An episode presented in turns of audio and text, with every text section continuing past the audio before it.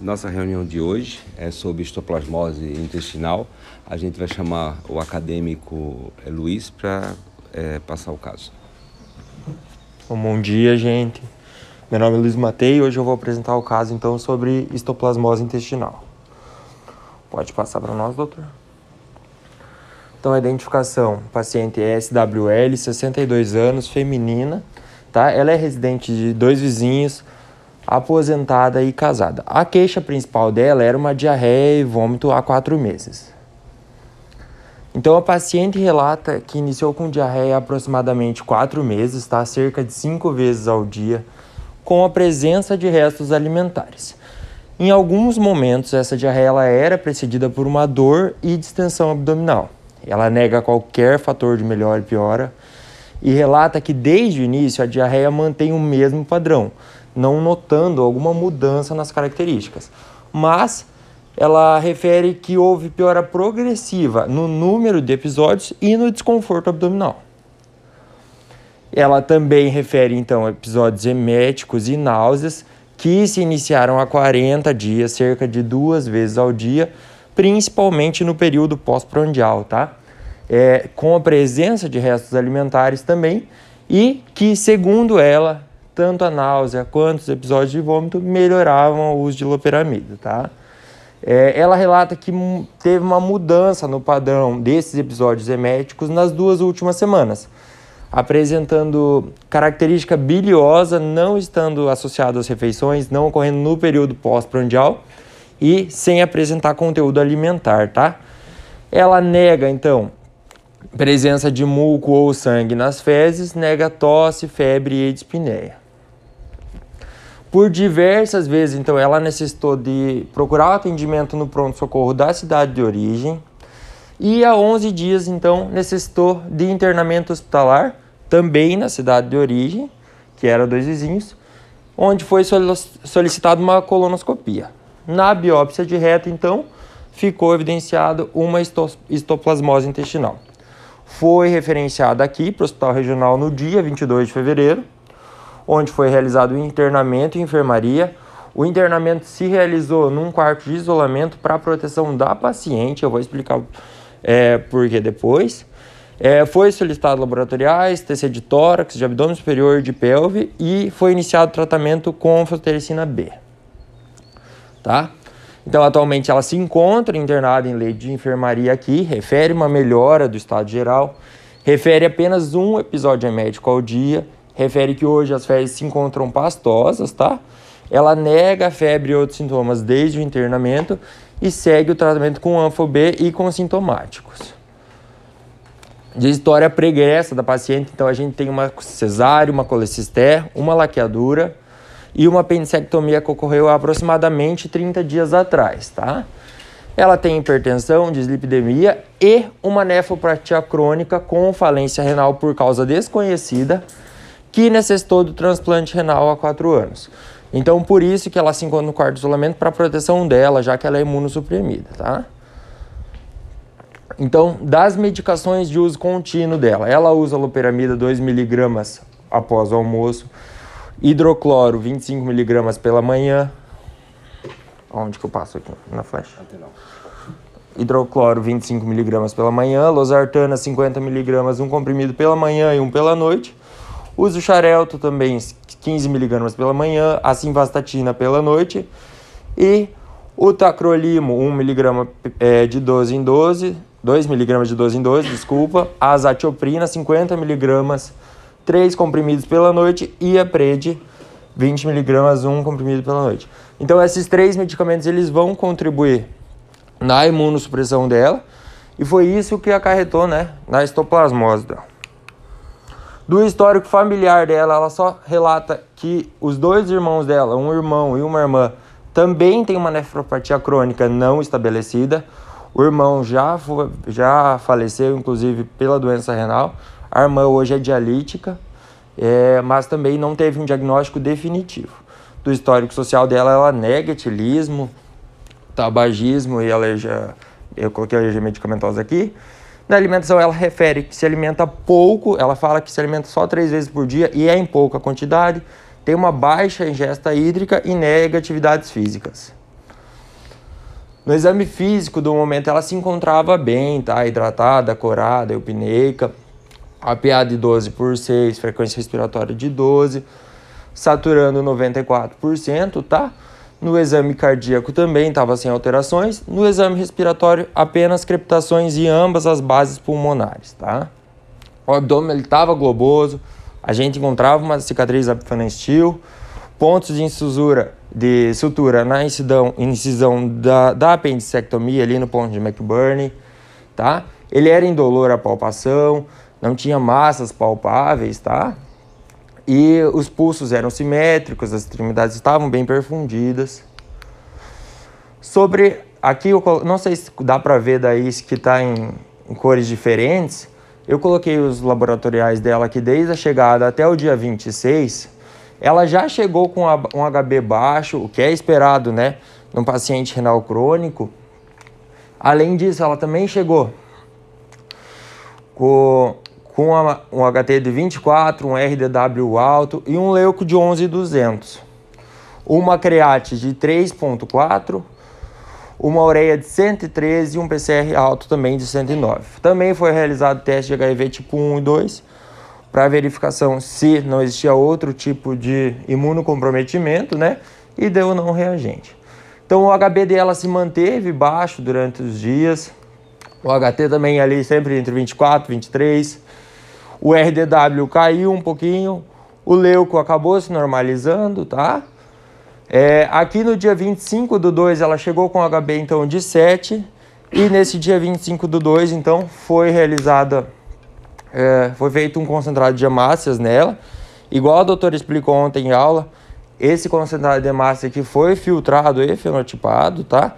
Fenotipado porque é uma renal crônica que vai necessitar de muitas transfusões ainda e filtrado por causa da imunossupressão dela por conta do citomegalo, né? Então precisa ser um sangue leucodepletado para evitar uma possível infecção pelo citomegalo, já que a gente não sabe se ela já teve contato ou não, tá?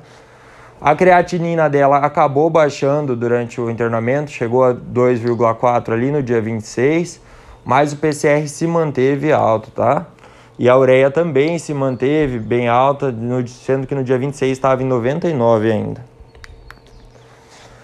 No parcial de urina e na urocultura não teve é, nada de particularidade, não se mostrou nenhum microorganismo. Na TC de tórax, então, a gente encontrou apenas um nódulo sólido no lobo superior esquerdo, tá? Uma redução do lobo inferior esquerdo com uma opacidade em vidro fosco. Na TC de abdômen, essa imagem não está muito bom e como é só uma imagem não é dinâmica da TC, mas também mostra a redução dos parênquimas renais bilaterais. Também mostra o enxerto renal em fossa ilíaca, tá? E um cesto de aproximadamente 1,2 centímetros na parede posterior do seco, que pode indicar um linfoma intestinal. Tá bom? Então, de hipótese diagnóstica ficou a histoplasmose intestinal mesmo e a doença renal crônica não estabelecida. Hoje ela segue em tratamento com fantericina B, com sintomáticos e segue o acompanhamento em enfermaria. Foi realizada então a transfusão de um constado de massas filtrado e fenotipado, igual eu já expliquei, e segue em acompanhamento com exames laboratoriais e de imagem. Tá bom? E era isso. Alguém tem alguma questão? Alguma dúvida? Doutora Samira, que você fazer, ter algum comentário? Então, assim, Luiz, como né, nós discutimos no decorrer da semana, é, várias pessoas tiraram a história dessa paciente e foi bom porque a gente conseguiu ver várias formas de apresentar o caso, né, de uma mesma, de uma mesma paciente. Uhum. Cada um valorizou mais ou menos alguma determinada informação. Então, uma paciente relativamente jovem, né, que tinha uma doença renal crônica que não sabe a causa, né, a gente não tem certeza se ela fez ou não biópsia renal, provavelmente não. É, então, ela teve uma falência renal, a gente não sabe por quanto tempo ela teve esse diagnóstico até chegar à falência renal e ser transplantada. Né? E aí, com uma, uma, um curso arrastado de diarreia, né? Diarreia, diarreia, diarreia. Quando a gente pensa numa paciente imunossuprimida, sempre pensar em é, infecção oportunista, né? Então, deu, é, teve diarreia, tratou, não melhorou, investiga mais, investiga mais, porque aí tem coisa diferente, porque é uma paciente imunossuprimida. E ela começou, além da diarreia, ter sintomas mais altos. Ela tinha muita náusea e muito vômito. Inclusive, no dia que ela chegou na enfermaria, ela não conseguia tomar nem água. Parecia que ela soluçava o tempo todo, sabe? E isso, muito provavelmente, a biópsia foi feita do reto, né? Ela fez uma colonoscopia, foi submetida a uma colonoscopia e foi biopsiado o reto. Mas muito provavelmente ela deva ter lesão no trato digestivo superior também.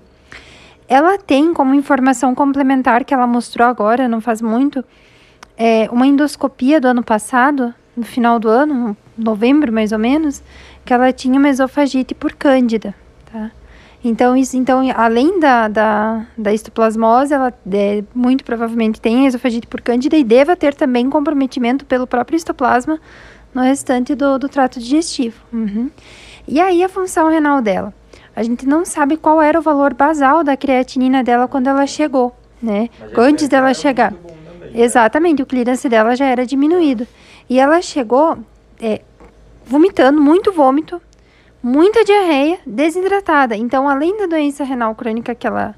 Uma, uma, uma doença renal crônica renal que ela já tinha mesmo, ela tem uma, uma ira pré-renal, ela fez uma ira pré-renal, né? Uma, uma doença renal crônica agudizada pelo fator pré-renal principalmente, porque desidratou. E aí, né, paciente renal crônica agudizou, é, além de, de, da própria doença, a, a, a, diarreia, né, perdeu volume. E aí, como que nós vamos hidratar essa paciente? Então, você viu que não é fácil. A gente coloca volume, a paciente né, passa um pouquinho de volume, ela fica congesta, fica hipervolêmica é, de, põe um pouco de diurético, prescreve diurético, depleta.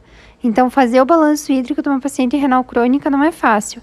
E a gente quer evitar ao máximo que ela perca esse enxerto, né? Nós não queremos que, que chegue a ponto de, de perder. Aí, do, no decorrer da semana, primeira semana de anfotericina, ela já estava se sentindo bem melhor, né? Já tinha parado de vomitar, diarreia, estava um episódio por dia mais ou menos, né? Não tinha mais dor, teve uma melhora do estado geral a tomografia de tórax dela, é a, que você mostrou aqui. Então, tem esse nódulo no, no, no pulmão aqui, aqui, né? É, e também aqui, uh, infiltrado com um padrão de vidro fosco, estava um pouco congesta e algumas pequenas consolidações aqui. Né? Como a imagem não é dinâmica, né, mas depois dá para ver no computador, quem tiver curiosidade, ela tem uma lesão pulmonar que nós discutimos com a pneumologista e com o radiologista, que não é o padrão de, é, de histoplasmose, tá? Mas dá para pensar hum, para coco ou alguma outra infecção oportunista.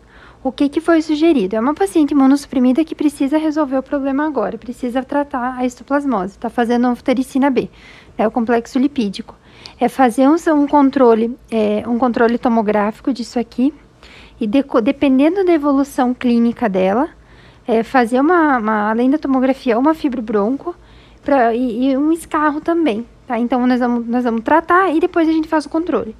Além da anfotericina, como ela tinha se infiltrado, a paciente tá, chegou, ela tinha tosse, uma queda do estado geral, o que, que nós passamos para ela?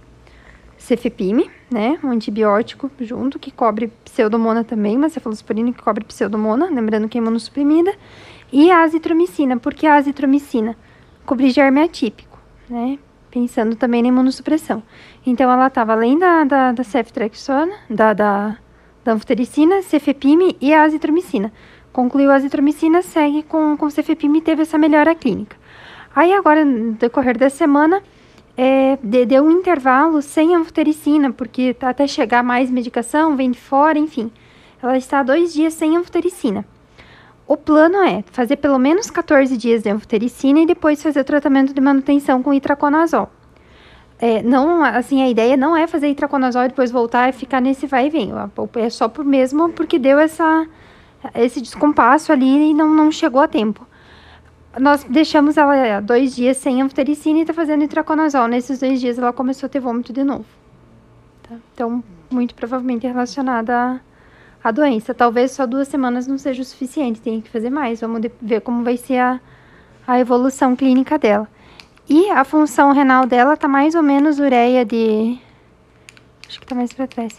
A ureia dela tá se mantendo em torno de 100, já no último exame também, tá? Depois do dia 26 também. É, ela recebeu aqui, caiu mais um pouquinho esse HB, ela recebeu mais um concentrado. Tá em torno de 8, 8 e pouco o HB dela, hematócrito 22, 25. E o, o leuco mantendo estável, plaquetas também. E é, ureia em torno de 100 creatinina 2,5, 2,7. É mais ou menos o, o, máximo que a gente conseguiu então, talvez melhorar. acima do basal dela, né? Exatamente, a gente não tem certeza do valor basal, mas mais ou menos isso. Eletrólitos, por enquanto, todos normais. Sempre lembrando que a anfotericina também pode fazer hipocalemia, né? E ela, por enquanto, não, não fez, tá? Então, acho que, acho que é isso. A doutora comentou também ali, a doutora comentou da dificuldade de manter a hidratação e mesmo assim. Hã? Isso, o balanço hídrico dela, tanto que no dia que a gente passou a visita nela, ela estava encharcada e estava com dois soros de ringer, né? Aí foi retirado o ringer dela, tava com dois litros por dia, né? Foi retirado. Mesmo, mesmo isso. desidratado, o paciente renal crônico tem que fazendo pequenas, igual uhum. né? Pequenas alíquotas de hidratação Ajustes. e reavaliando, sempre reavaliando. Sangue é a mesma coisa, HB de 7, transfunde 1 e reavalia, se precisar mais um. Sempre com muita cautela, nunca encharcar o paciente de uma vez só. Então tá bom. Bom, é, o único comentário que eu gostaria de falar é, é a, é, lembrar a todos né, que o paciente, às vezes, ele suprime informações. Então, a paciente fez uma, uma endoscopia digestiva ano passado e trouxe essa semana o resultado para a médica que acompanha então que já vinha com um quadro de uma candidíase na, no exame. Então lembrar isso que a gente sempre tem que insistir, perguntar, porque o paciente suprime porque para ele na avaliação dele não é importante. Então ele acha que o, mais importante é o motivo da internação, é o que ele fez, é o vômito, é a diarreia, é o, a coisa pontual. Ele não faz essa associação, não faz o link né, com a com é, outros problemas que possam ter a ver, que está tudo na mesma panela. Então a gente tem que insistir, perguntar novamente no segundo dia, insistir de novo, porque a gente acaba tendo surpresas, como depois de quase uma semana internado, ele traz uma, uma, uma endoscopia de quase mais de seis meses atrás. Ela veio para cá, ela já foi colocada na central de leitos assim, ó. Essa paciente tem histoplasmose intestinal e vem para tratar a histoplasmose eu falei, deixe essa paciente vir com calma num leito de isolamento, porque com certeza não deve ser só isso. Porque paciente imunossuprimido, quando chega, é, é muito semelhante com o paciente com HIV. Cultura tudo, pede exame de tudo, começa tudo e conforme os exames forem chegando, a gente vai vai tirando o que for possível. Como nesse, por exemplo, esse quadro pulmonar dela, que deve ter alguma outra coisa associada que a gente vai investigar melhor depois. Tá? Então vamos chamar o Matheus para passar o, o, artigo. Então, bom dia a todos. Então eu vou falar sobre o, o artigo da semana, que vai ser sobre histoplasmose clássica, uma revisão. E ele foi publicado inicialmente na Revista Brasileira de Análises Clínicas, volume 4, é, volume 30, 38 e temos como os autores Thaís Ferrari Rossini e Letícia Silveira Goulart. Então é de 2006 esse artigo. Então os, os objetivos dele são apresentar o Stoplasma capsulatum como um patógeno de ascendência importante. Na época, especialmente, eles estavam falando do aumento dos casos de SIDA. E também ele mostra um pequeno dado epidemiológico dos casos de Santo Ângelo, do Rio Grande do Sul. A revisão foi feita dos anos do período de 91 até 2005, com bases no Lilacs, Medline, PubMed Cielo, e as palavras-chave buscadas foram histoplasma, histoplasmia, histoplasma capsulatum var capsulatum. Então, o que é a histoplasmose? Ela é uma infecção micótica, ou seja, ela é causada por um fungo. Ela é endêmica nos Estados Unidos, América Latina, África e Ásia ela é causada, então, por um fungo dimórfico chamado Histoplasma é, capsulatum var capsulatum. Existem outras variantes do Histoplasma capsulatum. É, uma delas, por exemplo, está restrita na, na África. Outra forma dela só acontece em equinos, não, não foi registrado casos humanos. Mas a, a histoplasmose clássica é causada por essa aqui, histoplasma capsulatum var capsulatum. Então, se eu falar histoplasma capsulatum nessa, nessa apresentação, eu estou falando especificamente dessa forma aqui. Uh, ela tem, esse patógeno tem uma afinidade né, pelo sistema retículo endotelial, mas é, atualizado é chamado sistema mononuclear fagocitário, que é basicamente o sistema do corpo responsável pelas células fagocitárias, os monófitos, os macrófagos, né, em todas as, as regiões do corpo. Esse fungo é um fungo self-profita, ou seja, ele se, se alimenta de matéria é, em decomposição, matéria orgânica, né? E ele cresce em solo úmido com nitrogênio é, presente e temperatura de uns 25 graus. O contágio dele é feito pela inalação de esporos, que podem estar em fezes de animais, de morcegos, é, em cavernas e em é, casas abandonadas e sótãos, né? Lugares assim são bem importantes para é, a epidemiologia da doença. E um fator considerável para essa doença é o estado imune do paciente, assim como o nosso colega Luiz apresentou o caso de uma paciente imunocomprometida. É, pacientes de idades extremas têm né, tendência a ser mais é, gravemente afetados, é, transplantados, pacientes com é, SIDA e uso de corticoide, por aí vai. Então, a patogenia desse, é, desse fungo, então acontece, o, a, acontece a inalação dos esporos da forma micelar, e nos alvéolos pulmonares eles vão ser fagocitados por macrófagos. É, a temperatura corporal, então, de 37 graus vai correr né, a forma de levedura, multiplicação e lise do macrófago. Se tiver um controle e uma resposta imune eficiente, que acontece na maioria dos casos, a resposta de linfócitos T com infa é, infoteron gama e macrófagos com o fator de necrose tumoral alfa vão ser suficientes para destruir esse, esse patógeno e vai né, ter a formação de granuloma, fibrose, calcificação e eventual cura, se for um bom controle. Só que em casos disseminados, você vai ter então é, esse patógeno né, em gânglios mediastínicos, corrente sanguínea e outros órgãos podem ser afetados depois, como o fígado e o baço.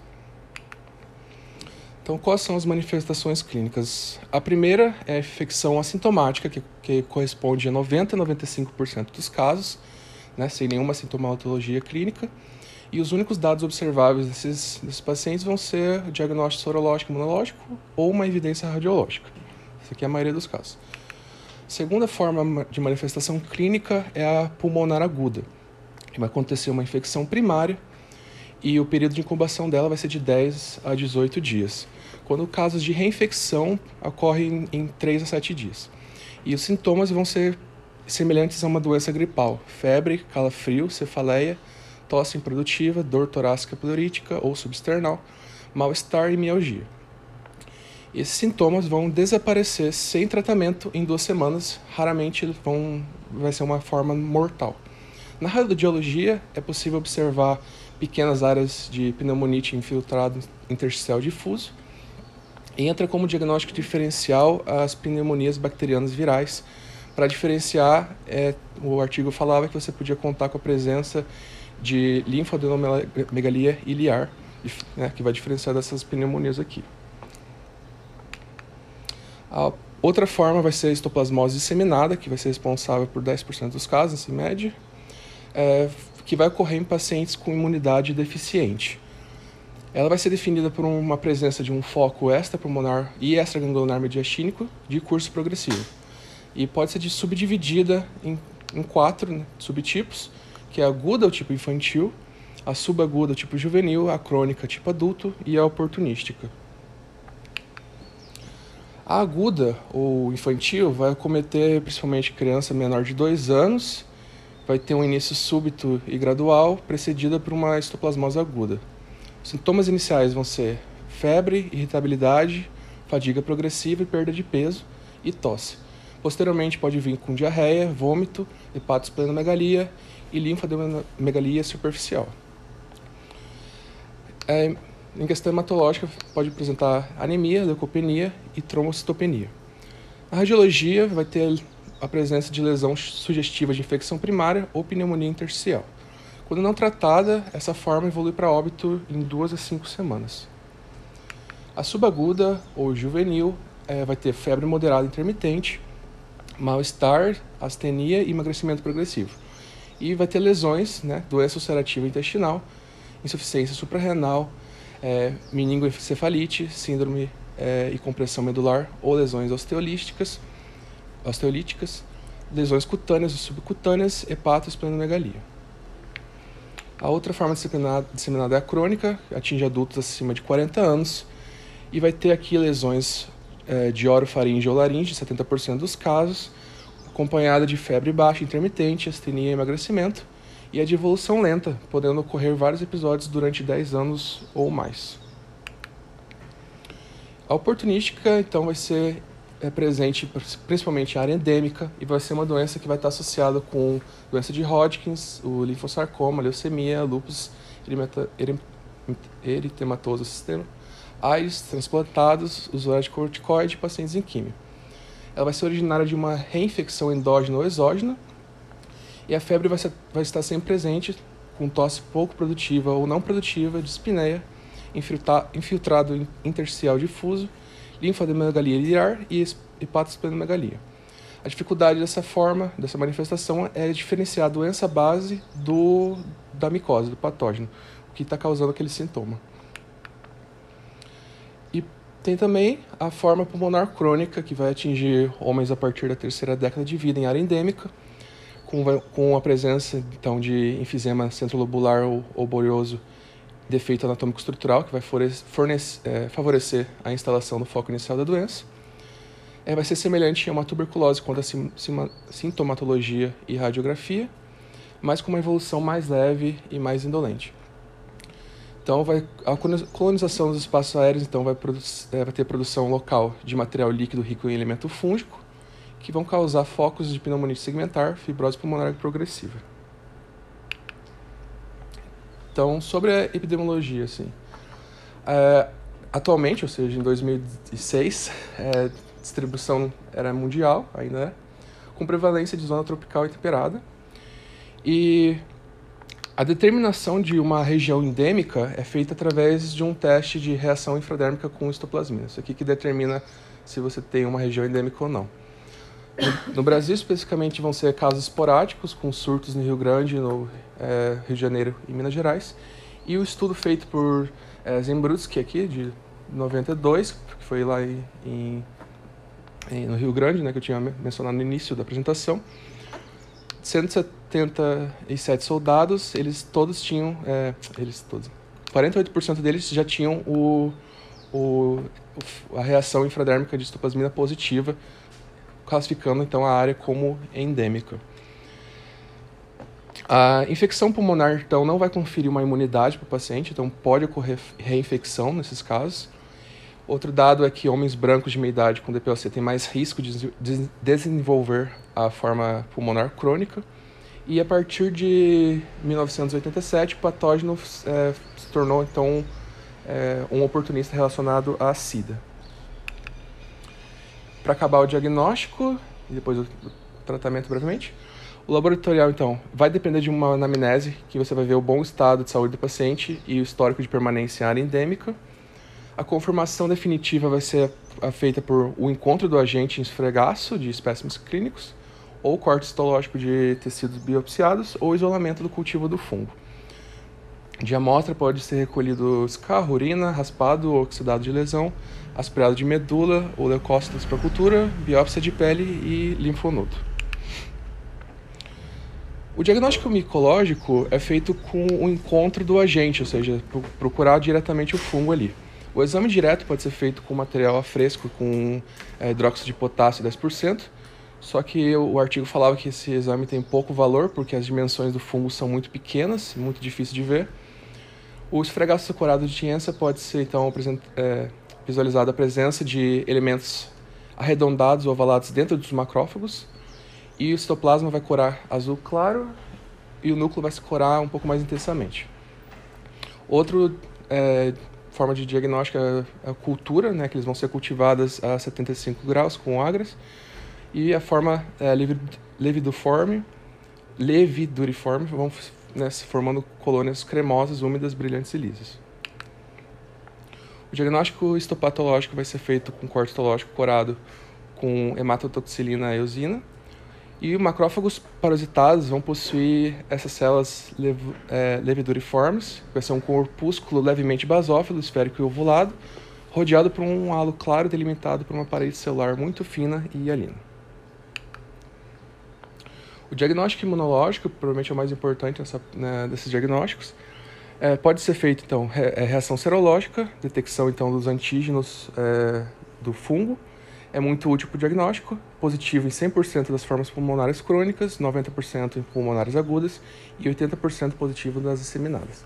Pode ser feito por reação de fixação de complemento, é, e aí, quanto mais grave, é, assim como outras micoses, quanto mais grave, mais alto o título e vice-versa. A imunodifusão difusa, que você vai basicamente é, procurar sedimentação de um, um complexo ligado aos anticorpos e, e antígeno.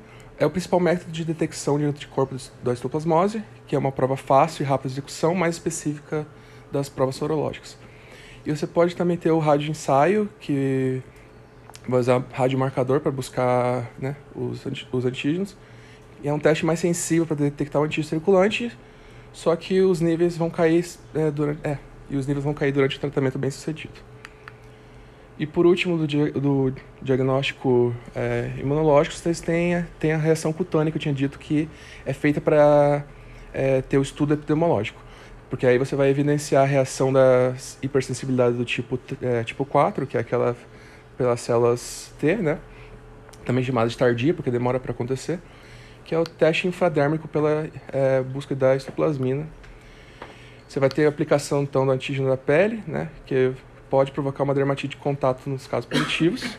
É um teste importante para o estudo epidemiológico, mas não é recomendado para o fim diagnóstico, porque tem alta positividade em áreas endêmicas. Pode também acontecer o falso positivo por reação cruzada de outros fungos e falso negativo em pacientes imunossuprimidos. O artigo falava, eu acho que a reação, é, esse, esse, esse dado aqui seria positivo se depois da manifestação, é, quer dizer, se antes da manifestação dos sintomas fosse negativo, ou seja, o paciente negativo manifesta as, as, os sintomas e aí é positivo é, o resultado da infradérmico pela histoplasmina. E para acabar o tratamento, é, como é uma infecção benigna e autolimitada, é bem normal ter a regressão espontânea nos casos né, que não são graves, só necessitando repouso e observação clínica. Quando é uma infecção leve ou moderada, também pode usar o cetoconazol. E na forma disseminada, você vai fazer um tratamento sistêmico é, com anfotericina B, como foi feito com o paciente que o Luiz apresentou. E pacientes com SIDA vão fazer uma terapia de manutenção com cetoconazol por via oral ou anfotericina B, sema, anfotericina B semanalmente. E é isso.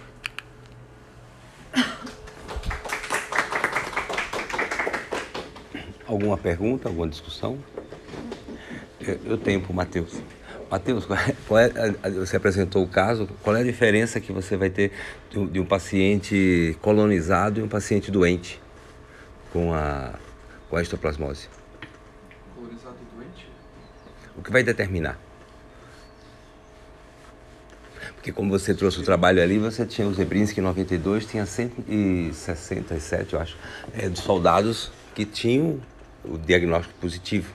E o que, o que vai determinar se o paciente está colonizado e o indivíduo está doente? Qual o fator da virada? Não pode ser a presença de sintomas, porque tem os assintomáticos também. Sim. O que vai determinar? Que você tem o histoplasma Sim. e ele tem o histoplasma e ficou doente.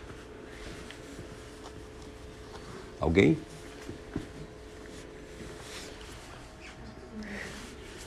Oi? É, o padrão imunológico. Tanto é que você falou ali que é uma, uma doença autolimitada.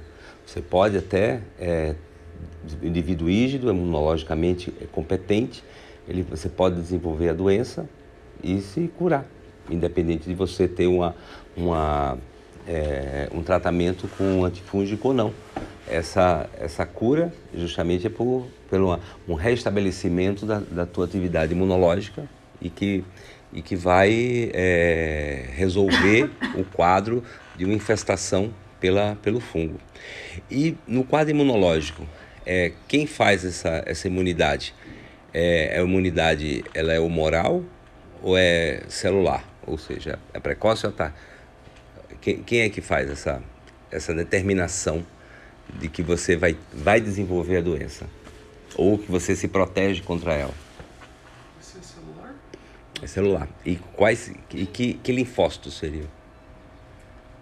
Linfócito T? Não, sim. Subir para cima, né? especificamente. Ah, eu, eu tinha. eu- O artigo falava que né, macrófagos eram responsáveis por. Sim. Mas os macrófagos são linfócitos T. Sim. Mas que linfócitos T? Você tem o linfócitos killer, você tem o help. Eu, Você, eu, eu acho que eu. é porque o, é, que é os linfócitos de vigilância imunológica, né? Esses linfócitos de vigilância imunológica são e é justamente eles que vão determinar a, a, a imunidade humoral, ela vai produzir anticorpo. Né? Então é uma coisa imediata. Você tem uma gripe e produz anticorpo.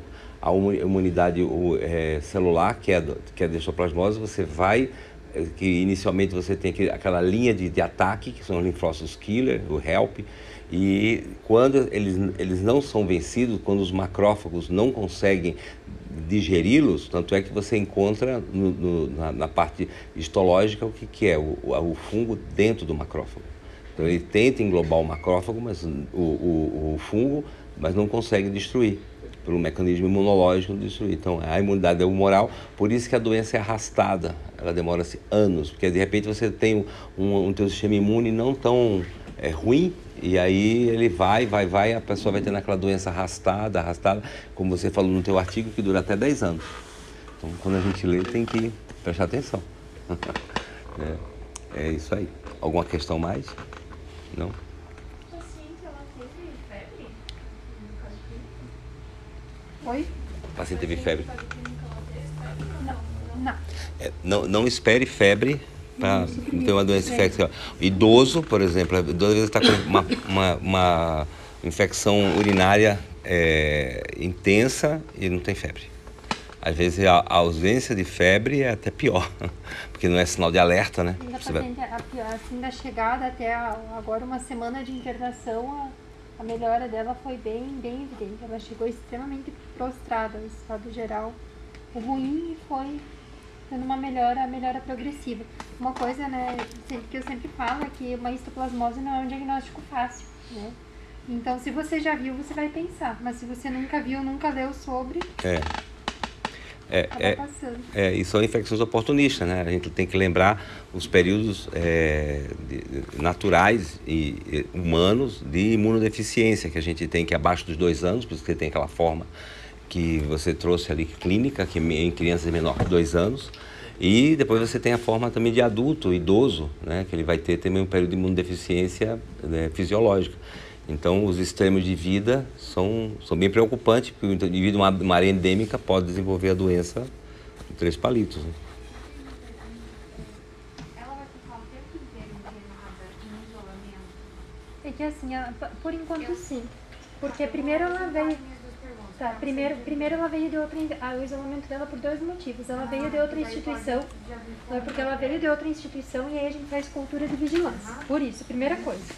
Aí a cultura de vigilância dela saiu essa semana, veio negativo. Ah, tá. E eu optei por não tirar ela do isolamento, fazer o isolamento reverso. Por isso. Ah, tá. É porque a minha dúvida seria assim, se ela, é, porque ele mostrou ali que, por exemplo, o paciente portador de HIV poderia tomar alfatericina semanal. Sim. Aí eu pensei, tá, mas daí eles tomariam a alfatericina semanal dentro do hospital?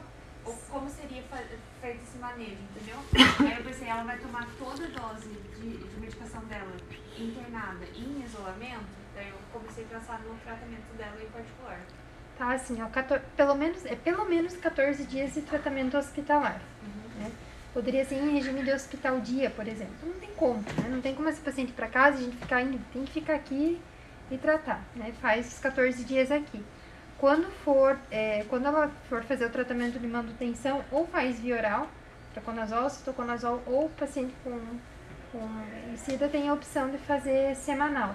habitualmente não é o que a gente costuma fazer esse tratamento de manutenção semanal. Por quê? Porque é, é mais, é mais difícil ter adesão do paciente também. Né? O paciente vir toda vez para cá, ficar um dia, fazer o medicamento, entende? Então acaba, isso acaba se perdendo. É, já teve situações assim, quando tinha hospitais menores, né, mais descentralizado, fazia no município menor, mandava medicação, só que a gente sabe das limitações que eles têm, né? Até para exame laboratorial, segmento, então, via de regra, acaba vindo para cá. E eu mantive ela no isolamento por isso, no isolamento reverso pela imunossupressão. Já pensou se ela pega uma outra infecção oportunista dentro, ou uma infecção nosocomial, pior ainda, né? Uma infecção relacionada à assistência à saúde. O nome mais correto, né? Já pensou se ela pega algum outro germe multiresistente? Então vamos, vamos tentar evitar, né? Doutora, tem só mais uma coisa. Oi. O CFP e a azitromicina, ela tá fazendo agora ou foi na, na admissão? Na, desde a admissão. Nós iniciamos pela, pelo quadro pulmonar que ela tinha associado. Então, cefepime, que é uma cefalosporina de amplo espectro que cobre também pseudomonas, e a azitromicina pensando em germes atípicos. Então, até, até diagnosticar, digamos, se ela tem uma micose pulmonar ou não, ela vai manter esse... Essa semana nós vamos fazer um controle tomográfico, tá? Uma semana, 10 dias de tratamento, um pouco mais de uma semana. Tomografia, melhorou, não melhorou, tem outro padrão, não tem. Muito provavelmente deve ter melhorado. Mas como ela tem aquela lesão que não é muito característica do paracoco, mas também não é o padrão comum de histoplasmose pulmonar, né, eu acho que isso tem que ser melhor elucidado, então nós vamos fazer um controle tomográfico para reavaliar o próximo passo. Se precisa agora, ela já fez, ela fez cinco dias de azitromicina e foi suspenso, agora ela está só com cefepime. Nós vamos ver se precisa escalonar ou não, porque era uma paciente imunossuprimida que não dava para dizer, ah, é só histoplasmose. Não dá para confiar cegamente que é só histoplasmose. É igual o paciente é, imunossuprimido tem uma artrite séptica. Beleza, a gente sabe que o principal causador é estafilórese, o gram-positivo, mas aí você vai, vai cobrir só gram-positivo? É pensando que é um paciente imunossuprimido? Só não, né? Não que seja pouca coisa, mas é da mesma forma, né? Você acaba fazendo com um antimicrobiano de espectro maior. Bom, então encerramos aqui então a, a nossa reunião. Obrigado a todos.